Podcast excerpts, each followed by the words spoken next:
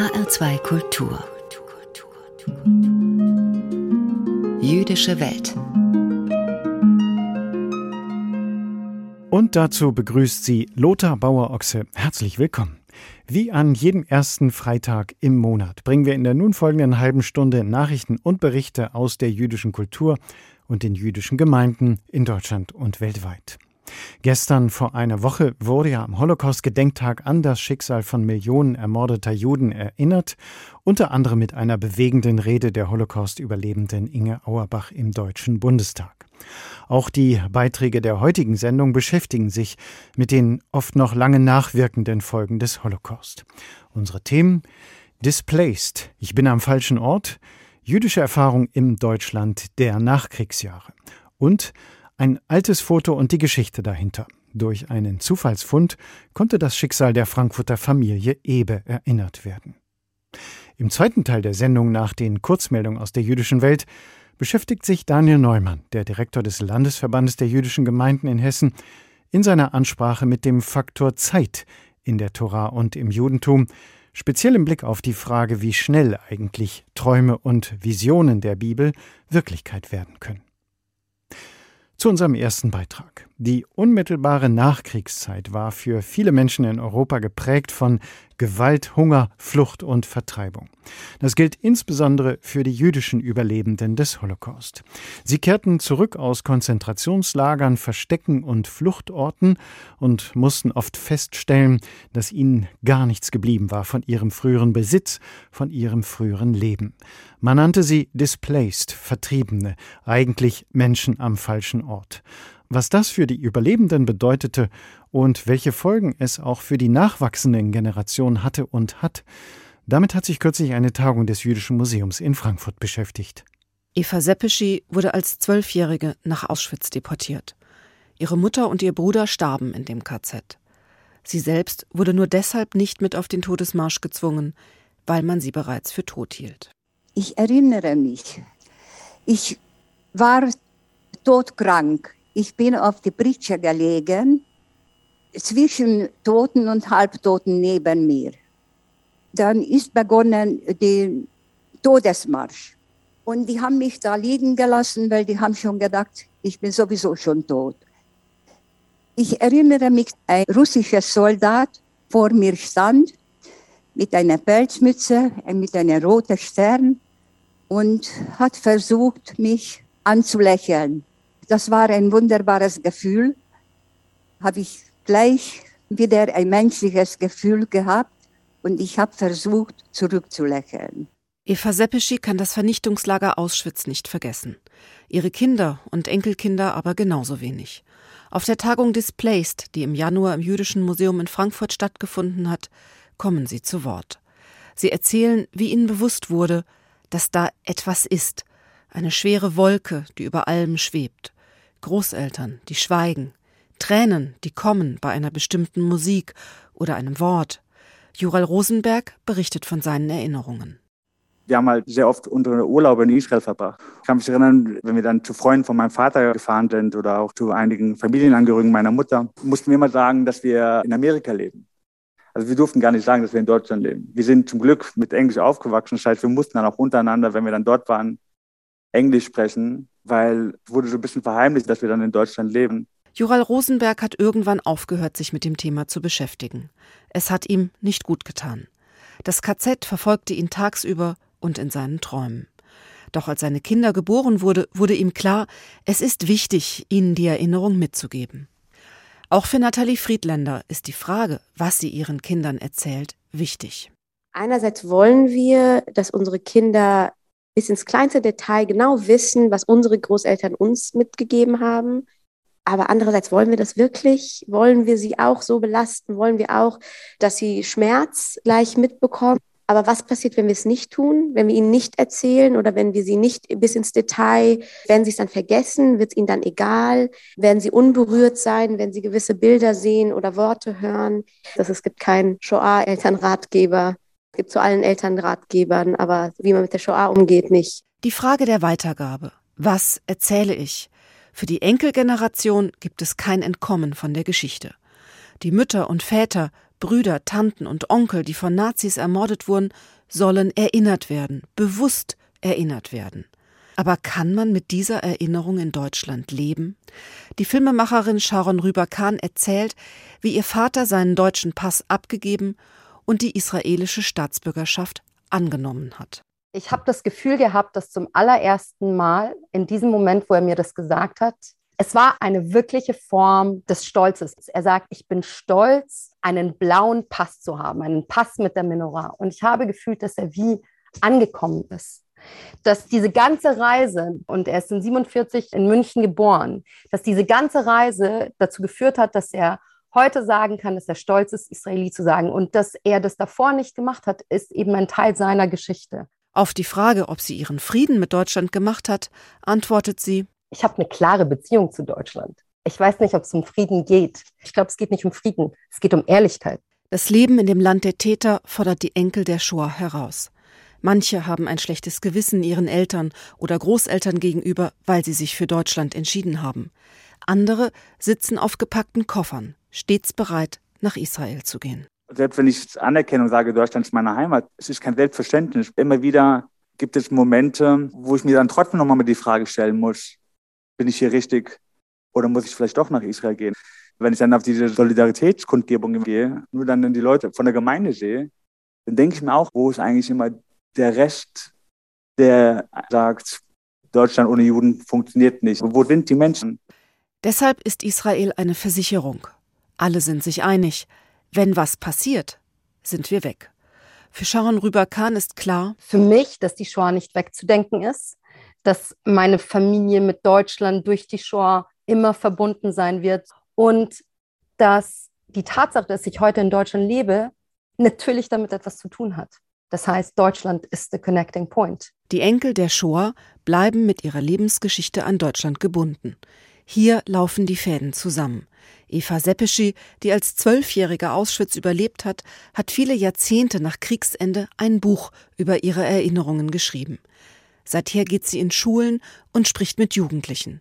Auf die Frage, wie man heute an die Shoah erinnern soll, sagt sie, ich bekomme viele Briefe von Jugendlichen, dass die wollen die Zeugen für die Zeitzeugen sein. Und das ist natürlich für die Zukunft ein gutes Gefühl, wenn wir nicht mehr da sind. Dass die werden das weitererzählen, dann bleibt das in Erinnerung.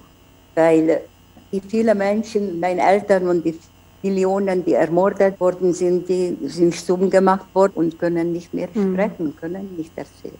Dann bleibt die Erinnerung, das wird niemals vergessen. Es kann man nicht sagen, es ist alles gut, lassen wir gut sein. Das kann man einfach nicht vergessen. Jüdische Erfahrung der Nachkriegsjahre und wie sie auch in den nachfolgenden Generationen bis heute nachwirken.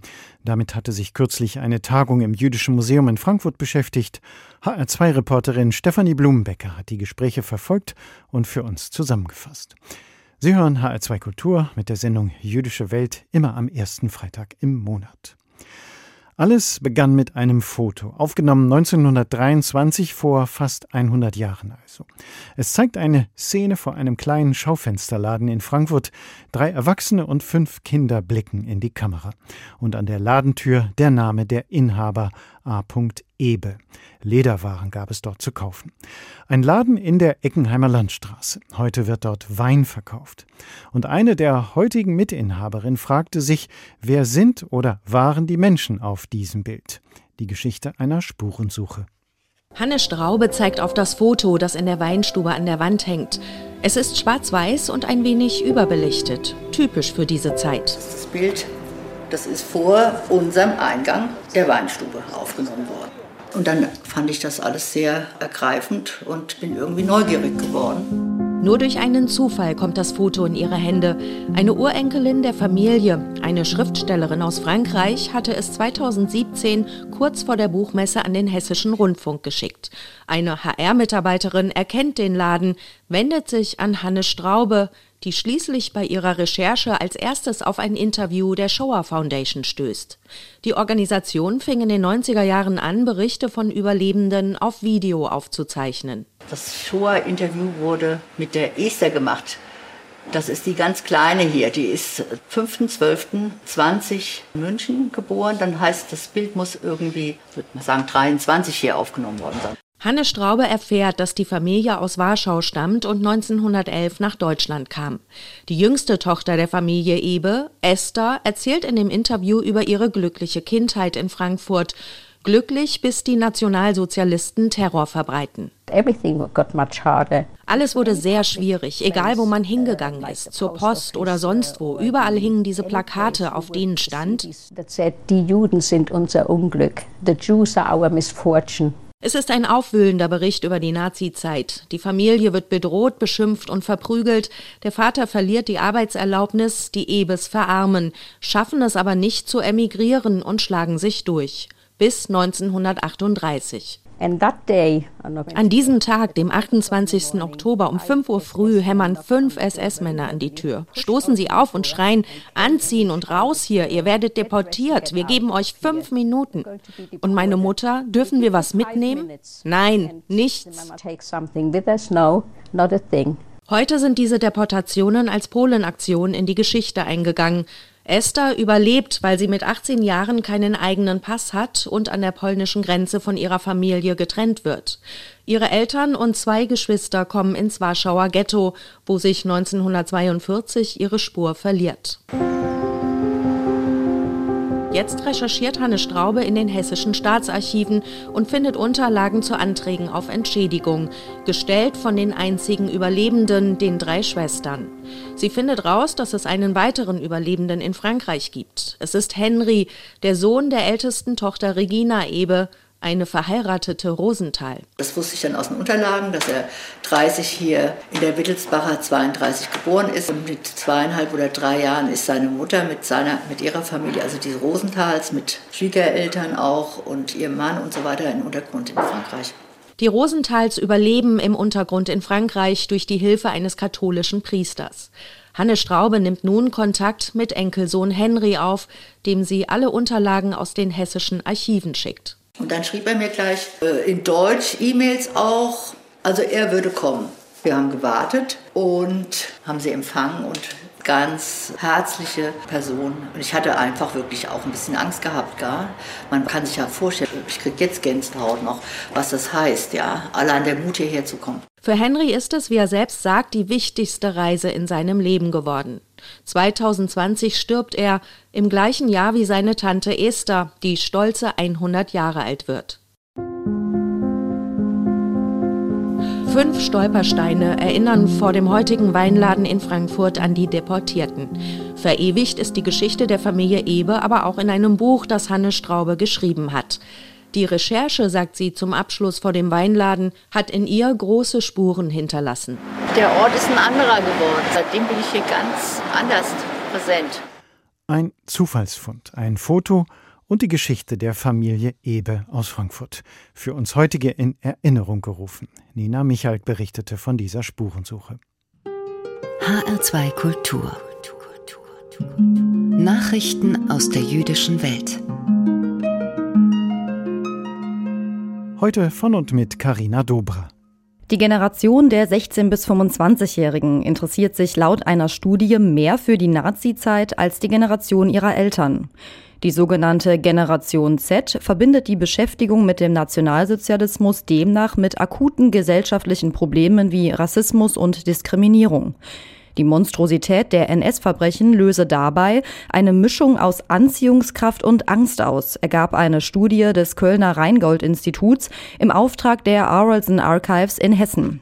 Viele junge Menschen würden sich zwar klar von den faschistischen Ideen distanzieren, seien aber dennoch von der NS-Zeit fasziniert. Das liege daran, dass sich die historischen Ereignisse wie True Crime rezipieren lassen. Die Befragten erleben die Beschäftigung mit der NS-Zeit wie eine Art Mutprobe, so nennen es die Studienautoren. Dabei wollten die jungen Erwachsenen auch über die Täterseite informiert werden. Für die Studie wurden insgesamt 100 Jugendliche im Alter zwischen 16 und 25 Jahren sowie Erwachsene im Alter zwischen 40 und 60 Jahren befragt. Sechs Initiativen aus Deutschland sind in Berlin mit den Obermeier Awards für die Erforschung jüdischer Lokalgeschichte ausgezeichnet worden. Die Preisträger setzten sich beispielhaft für die Erinnerung an jüdisches Leben in Deutschland vor dem Holocaust ein und stellten sich Antisemitismus entgegen, teilte die US-amerikanische Obermeier Stiftung mit. Die Preisverleihung fand bei einer digitalen Veranstaltung im Berliner Abgeordnetenhaus statt.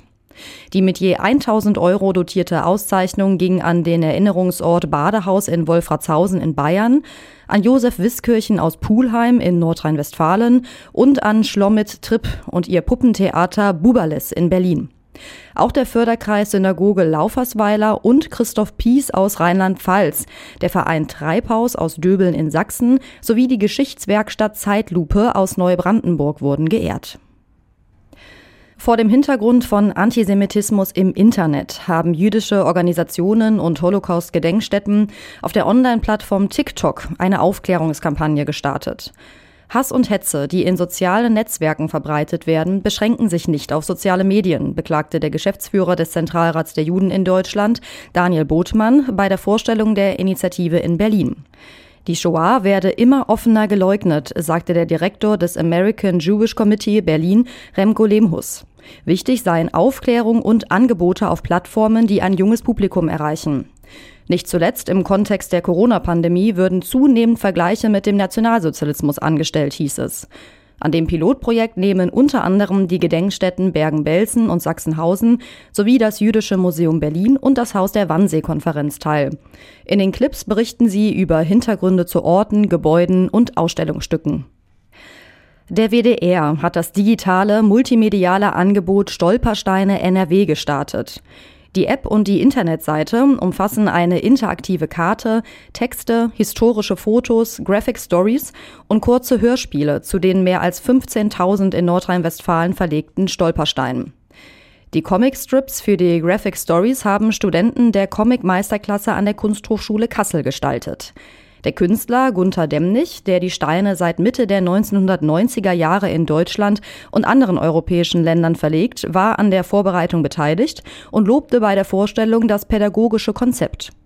Die Zahl der Millionen Opfer sei abstrakt, aber mit dem neuen Angebot könnten die Schülerinnen und Schüler nachvollziehen, dass dies nicht irgendwo, sondern in ihrer Umgebung geschehen sei. Bei der zweijährigen Vorbereitung hat der WDR mit rund 300 Experten aus Kommunen und Initiativen zusammengearbeitet, die sich bereits vor Ort mit den Lebensgeschichten der Opfer beschäftigt hatten. Das digitale Angebot soll laufend aktualisiert und ausgebaut werden. Soweit die Nachrichten aus der jüdischen Welt. HR2 Kultur. Jüdische Welt. Ansprache. Im zweiten Teil unserer monatlichen Sendung mit Themen aus dem jüdischen Kultur- und Geistesleben hören Sie jetzt eine religiöse Ansprache von Daniel Neumann, dem Direktor des Landesverbandes der jüdischen Gemeinden in Hessen. Sein Thema heute ist der Faktor Zeit in der Tora und im Judentum. Speziell geht es um die Frage, wie biblische Visionen, Ideen und Konzepte verwirklicht werden können. Mal braucht es eine Revolution, mal braucht es den langen, schwierigen Weg der Evolution. Kennen Sie den? Ein Mann wendet sich verzweifelt an den Ewigen und klagt von seiner bitteren Armut. Schließlich sagt er O Ewiger, was sind für dich schon Tausende von Jahren? woraufhin eine himmlische Stimme antwortet Sie sind wie ein Augenblick. Und was sind für dich Millionen von Euro? Sie sind für mich wie ein einziger Cent. Da fleht der Mann, dann könntest du doch sicher einen göttlichen Cent für mich erübrigen, oder? worauf Gott antwortet Aber sicher, warte nur eine Sekunde. Nicht nur in diesem Witz spielt die Zeit eine wichtige Rolle. Auch in der Torah und im Judentum als solchem ist der Faktor Zeit oftmals von entscheidender Bedeutung. Und zwar in ganz unterschiedlichen Zusammenhängen. Dabei ist damit nicht das Offensichtliche gemeint, also Zeitangaben, wie sie in der Schöpfungsgeschichte vorkommen oder Altersangaben von Menschen, Jahreszahlen, Regierungszeiten und vieles mehr. Sondern es sind andere Zusammenhänge, in denen der Faktor Zeit eine entscheidende Rolle spielt. Nämlich mit Blick auf die Art und Weise, in der viele Ideen und Ideale der Torah verwirklicht werden sollen.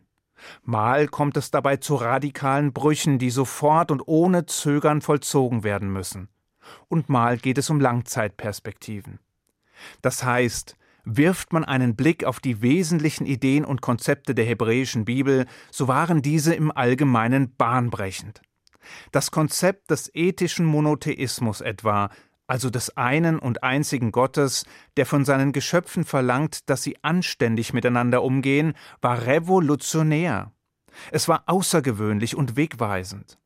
Ein universaler Gott, allmächtig, unkörperlich, übernatürlich, gut, heilig, persönlich und ohne Konkurrenz.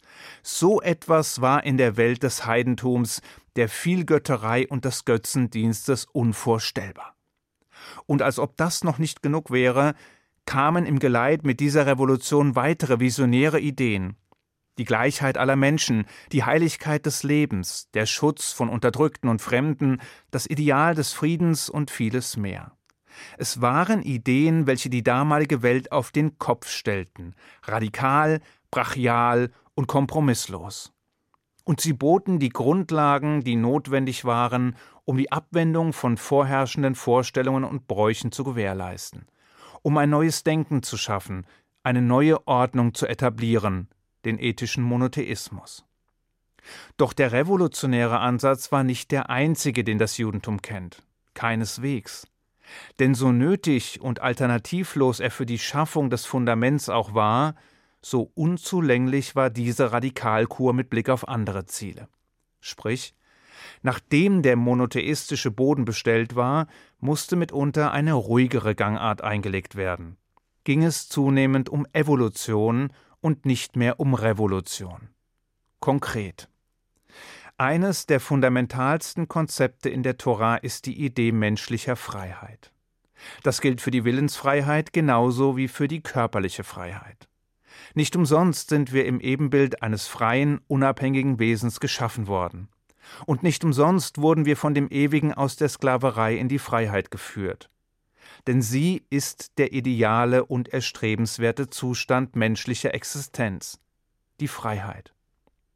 Wobei wenn die Freiheit so wertvoll ist, wenn sie der gottgewollte Idealzustand ist, wenn Gott in die Geschichte eingreift, um eine Horde von israelitischen Sklaven in die Freiheit zu führen, weshalb wird das Institut der Sklaverei dann nicht rundheraus verdammt?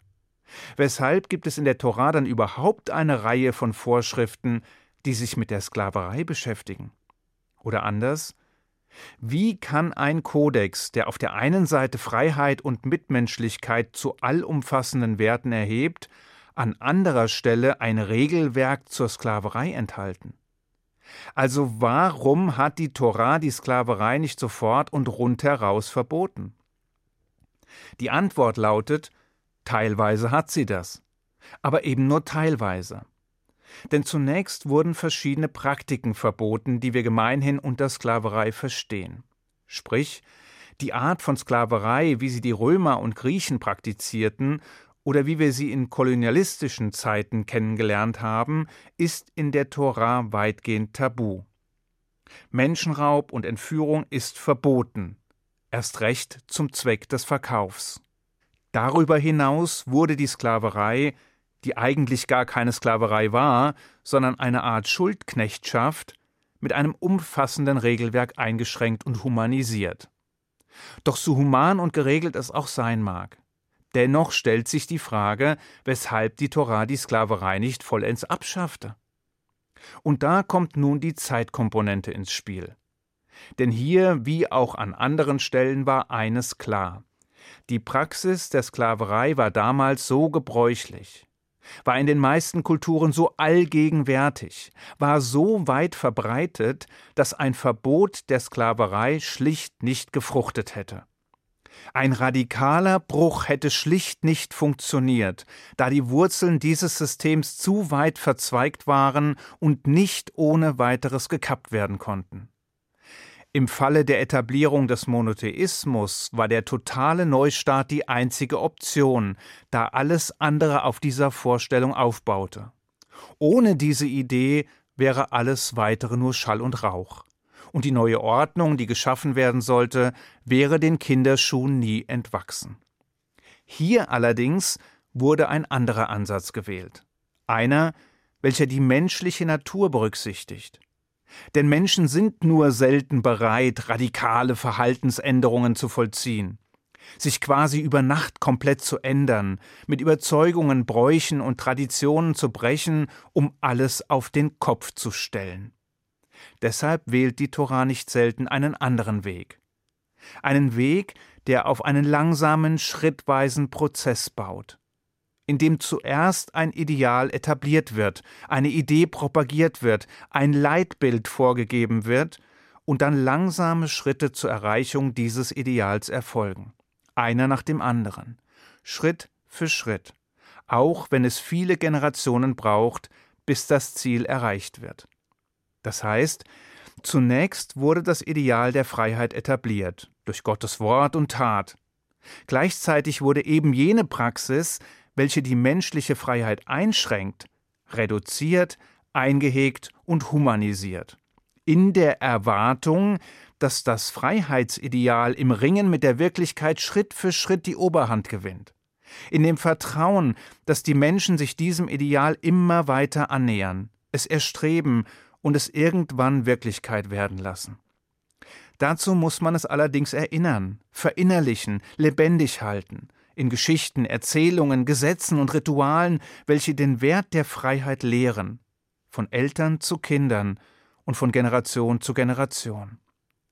Es hat schließlich bis ins Jahr 1865 gedauert, bis die Sklaverei in den USA, also einem Land, das einst auf den Idealen der hebräischen Bibel gründete, offiziell abgeschafft wurde. Nur nebenbei, Ähnlich verhielt es sich mit den Überzeugungen, die wir aus der Ebenbildlichkeit Gottes ableiten. Also mit der unveräußerlichen Würde, die ein jeder Mensch einzig und allein deswegen besitzt, weil er im Ebenbild Gottes als einzigartiges und unersetzbares Wesen geschaffen wurde. Es sollte bis ins Jahr 1948 dauern, als diese Überzeugungen in der allgemeinen Erklärung der Menschenrechte universelle Anerkennung erhielten. Das heißt, viele der in der Torah enthaltenen Ideale lassen sich nicht über Nacht verwirklichen. Sie bilden den Ausgangspunkt für einen oft langwierigen und mühsamen Prozess, für einen Weg, der Jahrhunderte, wenn nicht gar Jahrtausende umspannt und der dennoch unverdrossen und hartnäckig verfolgt werden muss, wenn das Ideal irgendwann Wirklichkeit werden soll. Es sind Prozesse, welche die menschliche Natur ebenso berücksichtigen wie die Zeit und die sich in einem evolutionären Prozess entwickeln, langsam, aber unaufhaltsam, bis ihre Zeit schließlich gekommen ist. Ich wünsche Ihnen einen guten Schabbat. Shabbat Shalom. In der monatlichen Sendung Jüdische Welt in HR2 Kultur hörten Sie eine religiöse Ansprache von Daniel Neumann, dem Direktor des Landesverbandes der jüdischen Gemeinden in Hessen. Unter den Stichworten Revolution oder Evolution ging es um den Faktor Zeit, speziell im Blick auf die Verwirklichung von biblischen Visionen, Ideen und Konzepten. Die Ansprache finden Sie auch als Podcast zum Nachhören bei uns im Netz bei hr2.de. Und da finden Sie auch die ganze Sendung als Podcast. Hier in HR2 Kultur geht es jetzt weiter mit einer neuen Folge unserer Lesung. Ich bin Lothar Bauer-Ochse und wünsche Ihnen weiter anregende Radiostunden mit HR2 Kultur.